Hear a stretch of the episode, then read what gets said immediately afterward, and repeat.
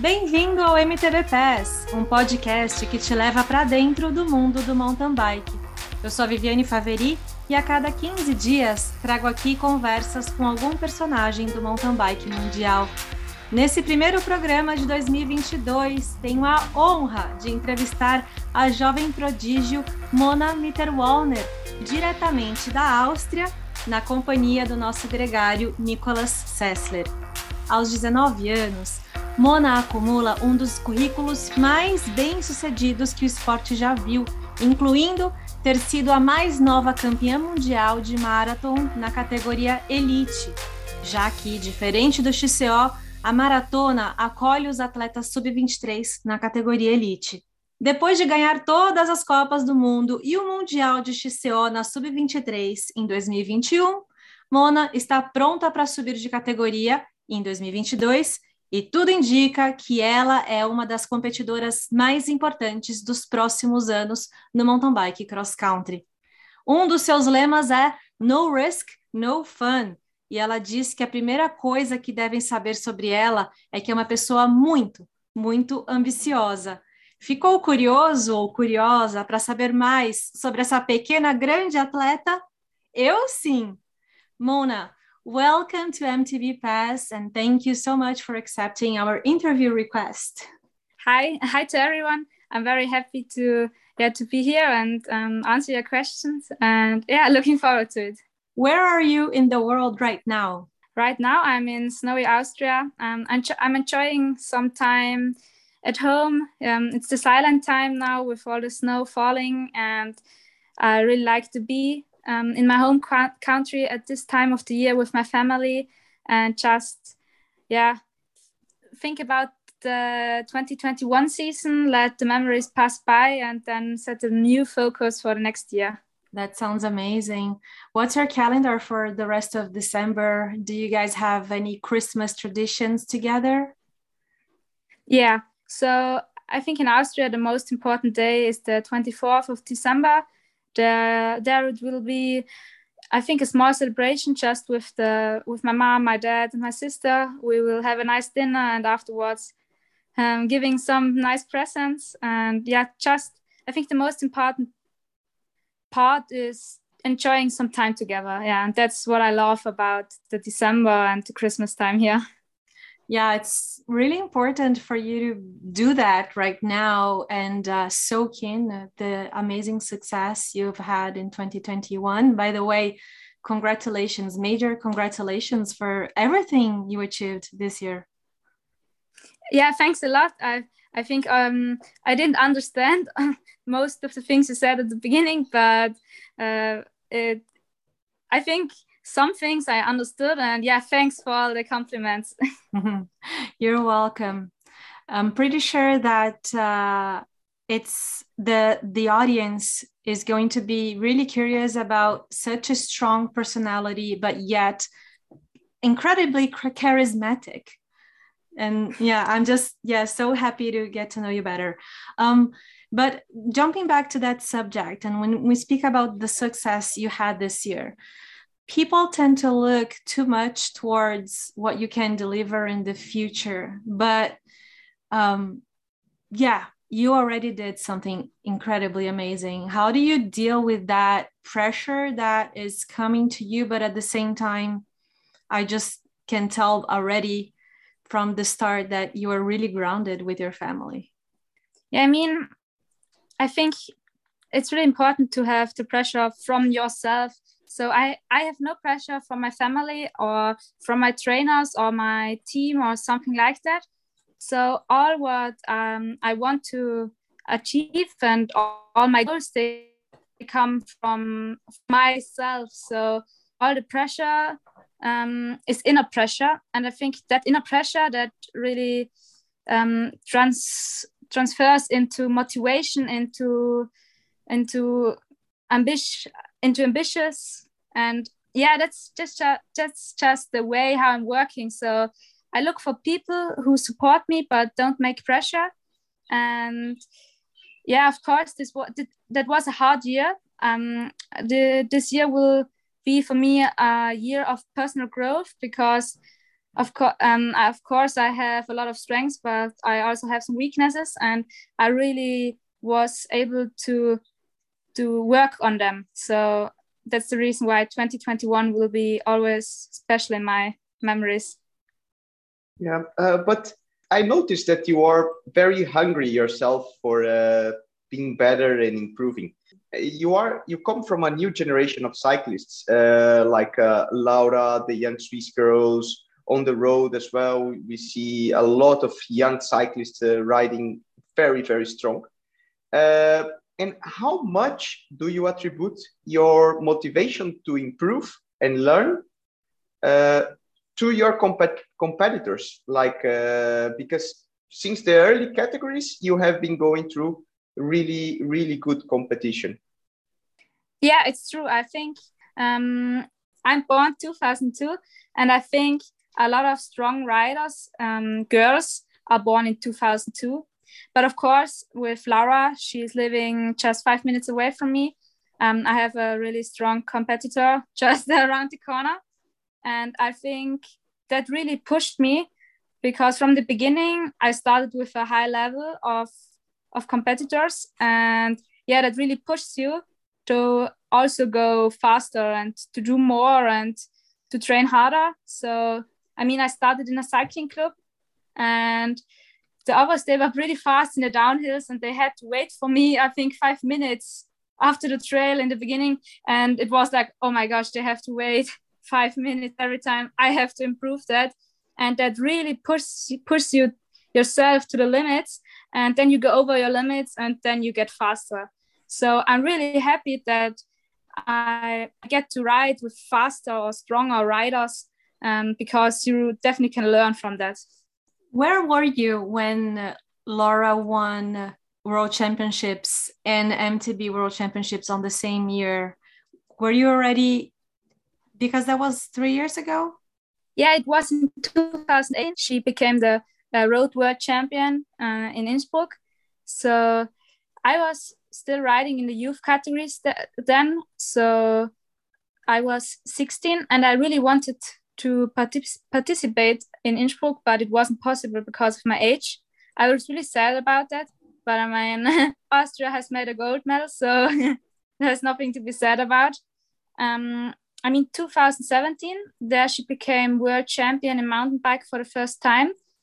That was my first year in cycling, and um, yeah, I made my first um, experiences, I would say. But yeah, pretty fast. I wanted to become the best, not only the best Austrian, but also the best of the world. And yeah, in 2018, then I was able to take part in the Youth European Championship and celebrated my first success. And uh, yeah, it was always like with all, or with Laura, so near to me. There was it was always for me. Okay, it's possible to get mm-hmm. fast. Yeah, so it was definitely a big factor in my career. I love it because you just answered one of the questions I was going to make, which is I was going to ask you, how did you get strong so fast? And uh, voila, that's it. It works. It works. I, I was going to ask also because not only Laura, but you come from an area with a lot of cycling tradition. You have uh, Crow, you have uh, uh, Gregor, who's also in the leading in, in the men's uh, field as well. Daniel Federspiel, who was a uh, uh, road champion for uh, Eliminator in the beginning. Uh, Fabian, and they organized the race, the HC racing in Haiming, for example. So it's super strong. The Ötztal Valley and um, well, Haiming is not part of the Ötztal Valley, I know, but the area is super strong. How is the training routine from you guys together? Do you train with them with the guys to to make stronger? How much do they influentiate you in becoming better and everything? I think a big part of the tyrolean success is the racing team haiming um, yeah it's basically a team for for youth or for the youth. And i also um, just after my my first trainings i went then I went to them after my first trainings with my dad. I went to them, and yeah, as I told you, they are pretty good in the downhills, and there are very good people and trainers who help you becoming faster in the downhills but also in the uphills we we usually do three trainings together per week i mean now i'm getting older and also faster so it's not so easy to train with them but when it when everything fits together i really like to join the training still although i'm not in the racing team. So yeah i think that's a really big part of my success that i had just in the right time the right people around me. And that's also my dad for example. I mean he was a former downhill rider and we are still going we're still going to ride together uh, twice or, or more a week. And yeah having the right people around you um, as you said that's i think that's like something you can't plan uh, you can't plan but when it happens then everything fits together. Yeah the, uh, the stars are aligned. So your dad was uh, is a downhiller and that definitely plays a big role in your amazing technical skills. It's natural but uh, the genetics for your strength i'm curious like uh, what were you doing until you were 15 uh, for sure some winter sports really strong cross country I basically did every sport I can think of. no, I mean, that's funny. I never did skiing. I mean, of course, sometimes in the weekend we went skiing with the family, but I really never was into it. So I played um, volleyball, I played hockey, I play, I danced, breakdance, and ballet. I did uh, taekwondo. So yeah, I tried pretty everything. I also played football or soccer for I, I don't know three five years something like that. So and then one day my dad asked me if I want to join a mountain bike ride with him, and I said okay, let's do it. and after that, I wanted to ride every day. So that's how it started. But I think it's really good that I get got into the sport so late because I have also other abilities now like balance and yeah everything that every sport has different strengths and it feels like for me that i take all the, the all those strengths into mountain bike sports and that's the reason why i feel so strong and your race your ability to um, to race that mindset that racer mindset where this part came from that's a good question because i mean when I think about myself as a as a child playing any game, it doesn't matter which game, playing with the children from the neighborhood or playing a card game, I always wanted to win. and I did everything to win. So even I mean you can imagine my body is not made for ice hockey. I think I'm just too small and not so really bully. So yeah, it's I wasn't made for hockey, but still my head wanted to win. So um, I was, I think I was pretty, still pretty good. And I think the head is the most important. And I mean, I'm Capricorn in, I'm Capri, I'm Capricorn in the zodiac. In, yeah, yeah, exactly. Do you believe in it and that it, it impacts on your character and these things? Uh, a little bit. I mean, it fits pretty good uh, with ambitious because the Capricorn is famous for being ambitious, and that really fits to me. do you know the there is like also the other sign? How do you say like you have the birthday sign, but then you also have the in Portuguese we say a signo ascendente. Yeah, yeah, exactly. It's also Capricorn. That's why it's where you I have double. It. Wow. Yeah.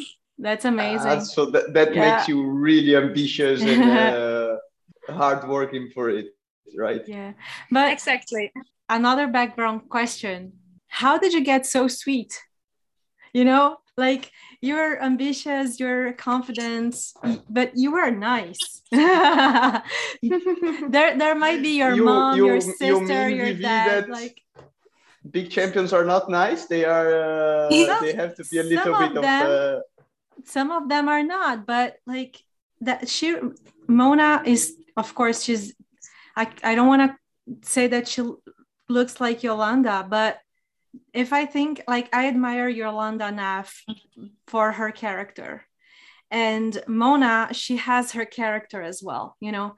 And yeah, like that you know uh, i'm a big i cannot lie i'm a fan you know of the the winners the champions that they can uh, show their that character and be fun and light and those things i mean thanks. I i just try i i just try to be um i mean for me sport is is not just sport it's a life it's, it's life for me. So i try to to grow in this by making decisions. For example i mean i make the decisions for the sport and i make the decision which team i'm going to. But in the end i'm going I'm, i make decisions for my life. So yeah i mean the reason why it feels like the reason is because my mother and also my dad and my sister we are talking a lot. We we, we basically talk about everything. And i i really think that that what you give to the world the world gives back to you. So mm. yeah. I think that summarizes my my life. That's a good answer. Still in 2021 mona i read something that you said it was not an easy year. And like you said in the beginning of our conversation you had your personal challenges to overcome some weaknesses. Uh, would you be able to share a bit what if what they were or one thing that you really improved and what exactly was hard? Because looking from the outside it, you're just dominating and we couldn't really see the struggle you know? We just saw you winning with a huge margin. Starting on that race in switzerland in uh, may where you finished in front of kate courtney and pauline with a big time margin. Yeah i mean i think my body was strong all year long but my head struggled sometimes. I mean not really struggling but i'm someone who wants to make everything perfectly. So you often ask yourself is this the right decision? Is it the wrong decision? Should i do it? Should i not?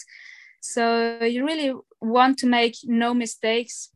And in this year, I learned that everything in the end comes as it comes. So you make a decision, and maybe after the decision, the outcome is not so good, but a little bit later, you you are standing where you wouldn't have been if you had decided over. So, for example, the Olympics, I was nominated, and I, I'm honest, I did everything to be nominated, and it was really, really hard to accept that I won't be at the start line in Tokyo. So I had to switch my phone off for I think a whole week um, in July. So I just focused on training and on nutrition, and I put all my energy into that. And that's the reason why I, I was so strong at World Champs and in August and September and October, I think, because I just invested so much training in July where I would have been maybe in Tokyo and then maybe I wouldn't have won the world champs. You know, you never know. Of mm-hmm. course, maybe also the Tokyo and worlds would have been good, but still I'm more than happy how this year was and I wouldn't change anything. And that's what I learned that I have to trust in my decisions and in decisions that life makes. And in the end everything comes as it should come and yeah that's something really important for me so yeah i was gonna ask you exactly that the acceptance of not being there and having to watch the games. Were you able to watch it live or did you watch it later? How how did it impact you not being there? Yeah to be honest i never watched the race. Um, of course i know the results. And but at this time, just on this day and in this week, I switched off my phone. So I didn't follow anything about it. Um, I was anyway in Italy for trainings camp um, and also some vacancies with my family. So like, yeah, I really, um, yeah, as I said, I really put all the energy into training and tried to not think about the Olympics. So good job. When they were, oh, yeah, when they were over, it was a relief for me, although I wasn't there. but it felt like okay, it's finally over. And yeah, as I said, it was hard. It was so hard. My was hard. And in the end, now I'm looking back and don't want to change any, anything. And mm-hmm. that's the reason why I say often the direct outcome may seems bad, but in the end, it could look really good. You like yeah. it, Nico? Something mm-hmm. that looks, yeah, yeah. I so I think I saw we your grow, facial expression. Yeah, yeah. I, I really believe that we grow way more in the losses than in the victories. Uh, if you really bring it and look it inwards and make out of the losses a learning process to, to grow towards the future. It's hard to accept and digest it, but sometimes afterwards that really makes you a better uh, better person on the long term because it's not only about the the victory today but becoming a better person that let's say deserves to be awarded that victory mm-hmm. it's about the process a lot i believe personally. For and us, i see that you you are similar on that point right? Yeah so it felt like a big loss. Um, I mean, I tried everything, and I think I was, I would have been strong enough probably, um, but in the end, um, there were things I couldn't influence, and so my, I think my task was to accept this, and that was the task that li- life gave me, and uh, yeah, I grow from I grow from that. I think, if I may ask, you have been someone that is not uh, really used to losing from a young age. You were probably really good at everything you did from the beginning, weren't you? Yeah, yeah. I think you're you're right. So, for example, in school, um, I never really had to study hard to get good grades, and in basically every sport I did, I was good because I was so ambitious and my head always wanted to win. So I did everything to win. And I don't know why, but sports, no matter which kind of sport, um, it feels like I can really quick, I can really quick adapt to the sport. So my body is able to adapt really fast to different impacts. Are you more a high intensity training athlete or are you doing more base miles? Where are you in, in that uh, kind of or like you like the thresholds? Oh that's easy. I'm i'm a base baseline also. i do a lot of base training. I think that's really important um, because in a young age and we are yeah we are racing one and a half hours so it's important to be able to also push in the last two laps. And i think that my is my big strength that i'm doing so much base training so i'm able to push in the last two laps. And i also want of course i want to get stronger in the next years. So my trainer and i really have some reserves i would say with the intensity training. And also for the short track next year we definitely will have to change something in training and i'm happy that we still have the possibility to change something in training and get faster because it wouldn't be good when I'm already at, at the top with 19. Yeah, are you excited for the short track racing? Yeah, I'm more than excited. I mean, uh, normally the first 20 minutes are the most painful for me, so it will be interesting. And I don't know, I really don't know what to expect. Of course, you know what I want to achieve in the end. Um, I will try my best, and I'm looking forward to figure out how it works. And in, at the end of the year, I want to look back and have some good results also in short track. Are you more into the tactical racing or those really hard, physically hard races? I mean, normally, to be honest, I don't really have to race tactical or tactically because um, you see, this year I was able to push it from the front and I just went my pace, so it was no no problem. Um, at marathon world champs, for example, I really I really needed a good technique uh, or tactic because uh, it was five hour five hour race, and I there was one one climb, a really long climb, and I knew that when I would attack at this point, there would be no chance that um, Maya would um, would come back. Um, but it was really hard to wait until this moment and also to push so hard in this climb because um, yeah maya tried to follow me of course and after i think four or five minutes i felt okay now she's driving really hard but i have to push and it really really hurt and you have to be so strong uh, mentally to keep this pace up and after that i went just all out to the finish so it's I mean, it's always a mental game, it's always a tactic game, and it's always a body game. It's everything combined. Yeah, and in the end, the better uh, on that day wins. That's something of mountain bike. I would like to know if you feel comfort comfortable with it, only so that people can understand how strong you have to be to win a marathon world championships. If you can share a bit of the numbers, like uh, how much you were rating watts average, watts per kilo, something like that, only so people can understand how hard it is and how strong you have to be. Yeah, I mean, you're basically racing all the time um, in between five and six watt per kilo. So that's pretty, pretty high. I think I always was sometimes, or not sometimes, when I made the attack, I was definitely higher. And when you have to push this pace constantly for five hours, um, I can tell you that's so hard because the track was not really a marathon track. Uh, it was Marcus cross country track, so really steep climbs. And also the last climb, it was more than steep. and you feel like, oh, I can't push anymore, but you have to push. So it was definitely the hardest race of my life until now. And you didn't you have a flat in the beginning? Yeah, but I was lucky. I had a, I had a tire noodle in, so uh-huh.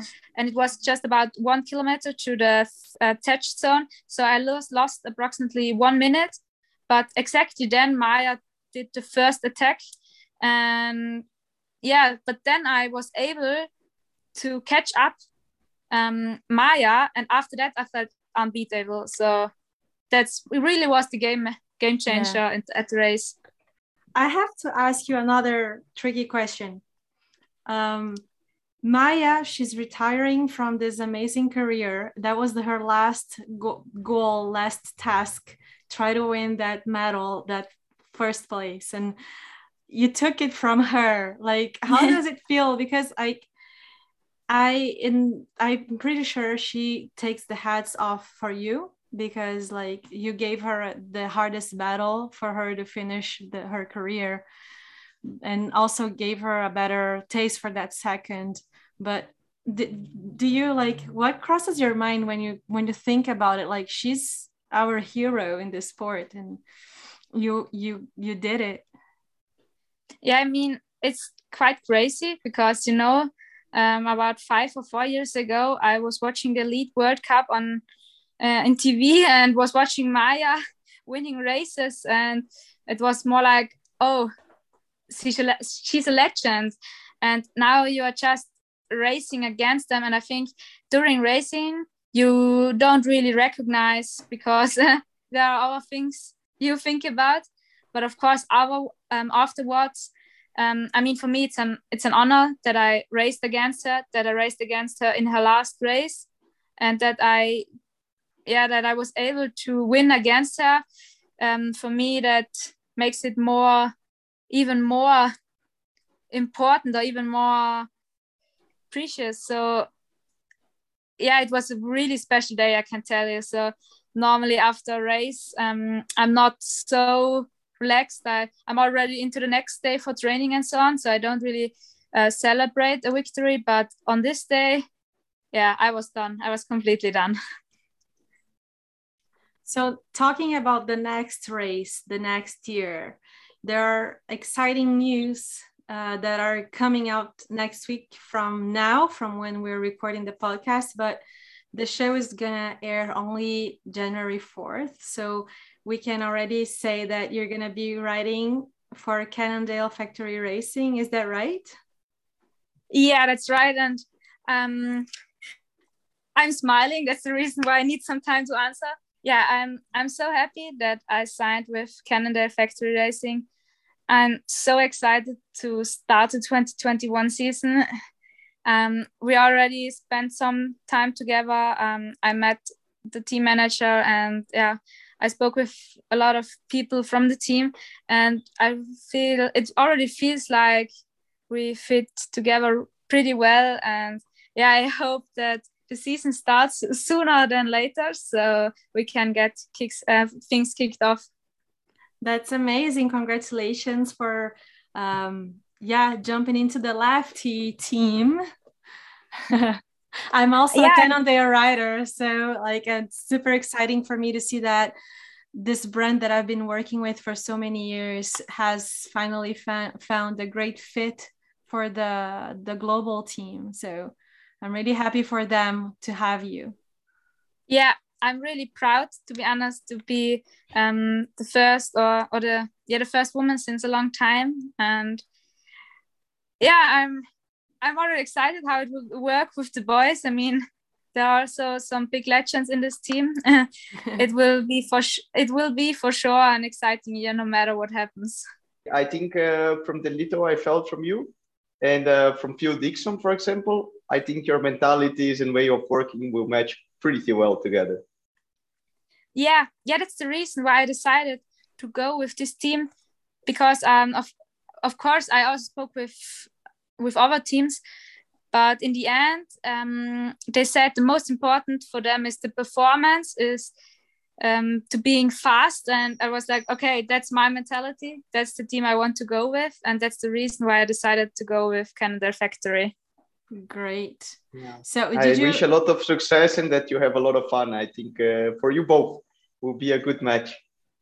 Oh thank you I'm just excited to ask Mona if she has spoken with Henrique.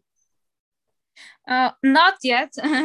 not oh, yet. Okay, I'm gonna tell him like, well, what the heck, man? You need to call the girl. Like, oh no, no, Well, wait, it, it, it is not yet. It's not yet official, eh? So it's not. Uh, it's not happening. Okay. But with that yeah. on mind, are you planning a visit to Brazil in uh, in April next year? Yeah, of course I will. I'm looking forward to the to the World Cup, and and maybe I will call I will call him for Christmas and wish him a Merry Christmas. you definitely should. yeah. Yeah. No, I I think um things just starting right now. Um, most cyclists have done their break or doing their break now, and I think everyone is pretty tired from the season. Uh, and is just at home and yeah enjoying some day off. Mm-hmm. and yeah but i'm looking forward to meet also the riders from the team. Yeah that's nice with uh, simon andreassen hatherly um Fumic is not gonna be there i guess anymore. No he he retired. Yeah. He won't be racing anymore but i think maybe he will stay a part of the team because he has a lot of experience and we as riders we i think we can we can learn from that. Definitely. Yeah he's such a, a good influence. I've had the uh, opportunity and huge um how do you say honor to get personal advice from phil dixon and manuel fumic and when they were in brazil a few years ago. And uh, those were valid valid valid like important words of wisdom and was really good. Yeah. And talking about Manu and and since you are from from Austria how strong is your coffee game? Because both Fumic and there uh, the passion for good coffee is pretty pretty strong right? Oh you're asking the wrong person. I'm not a coffee drinker Damn, no, no, no, no. Out. Vivi, we, we should not publish the interview. Uh, no. Not possible. A cyclist who not uh, who doesn't drink coffee. Is that possible? Yeah. yeah cut it, cut it off. Otherwise, I will lose half of my followers on Instagram. Yes. pretty That's good. good pretty good. Yeah. How can you stay motivated when so many things are just going right I, I, I, me, Vivienne, I think I, I can feel the answer. I think I know the answer, but like I want to hear it from you.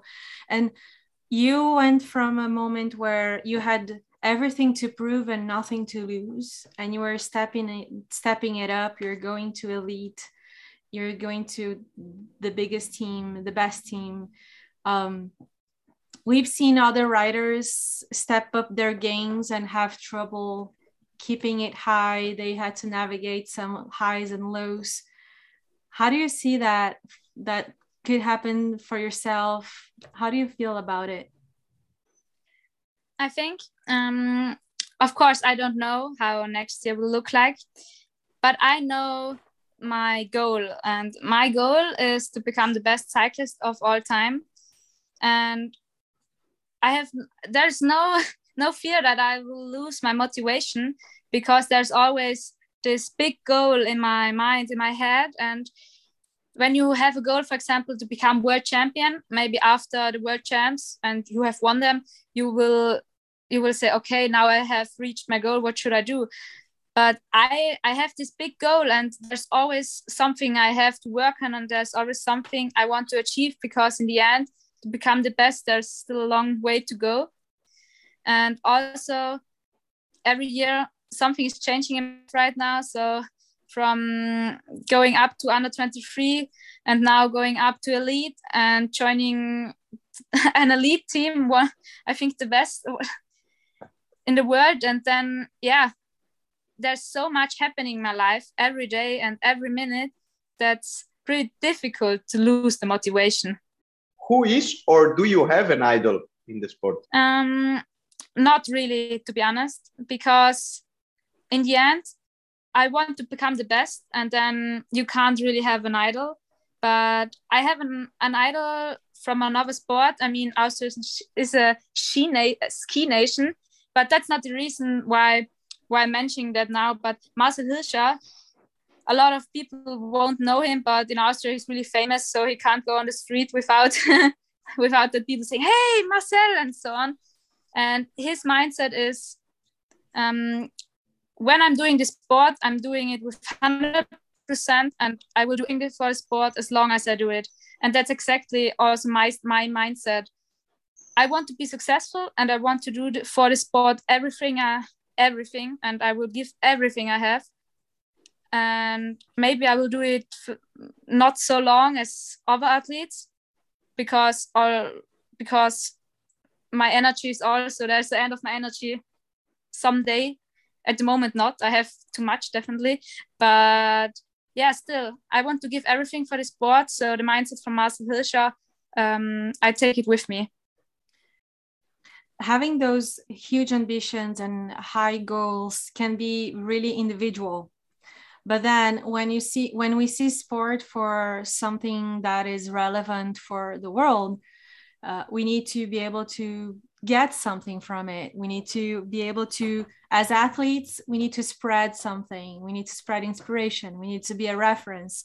And yeah so that was kind of my question like how can it be so individualistic but at the same time it can be uh, so um, for the community as well yeah okay so if there will be a quote of myself one day it will be to reach what no one else reached before. You have to do things that no one did before. So that's um, what i want to to share with the world and with people who are maybe following my journey that you don't have to do things like you don't have to do things like other people say you have to do them and you don't have to follow any books or any advices. You have to listen to your heart to your mind to your body to your heart and then you can do everything. So i mean for example with training i have a trainer that listens to me and also listens to my body and asks me questions and we don't follow any strict training rules and that's one of the reasons why i'm so fast. And you can do this with everything in your life.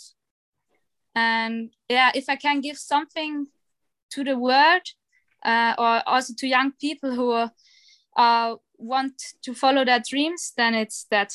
Hmm, that's great. I would resume that into saying don't check social media too much. Or don't take it too seriously. Yeah a good I mean, example that when what you did with the olympics mm-hmm. yeah. Yeah and i mean Switch it's off. right social media it's of course i mean social media is important. I think it's it's just cool to see and share what your life is like but still it's also a big factor for stress and for um for disbalance i think because you always see what others have and you always want to have what others have. But in the end you have to look at your own life and see what you already have. So that's another aspect i'm really trying to build. So every day i'm i'm thinking about all the things i can be can be thankful about. And that's that's a big factor for being happy What's your first race of the year with the new bike and new team and everything? um, the plan is to kick off the season in spain at the Chelva XCO. ah really i live in valencia which is like uh, 30 40k from chelva it's a really nice circuit yeah i'm i'm already excited i i already did some rides with with the new bikes with the yeah both with the fully and with the hardtail and yeah i can't wait uh, to test one of them at races. But i'm really i think in Banyoles, that's the week after i will test the the hardtail and the week before at Chelva i will test the fully so perfect. Think- kickoff into the season. I think you're gonna have a good test for both uh, both bikes in uh, in the Spanish uh, scene.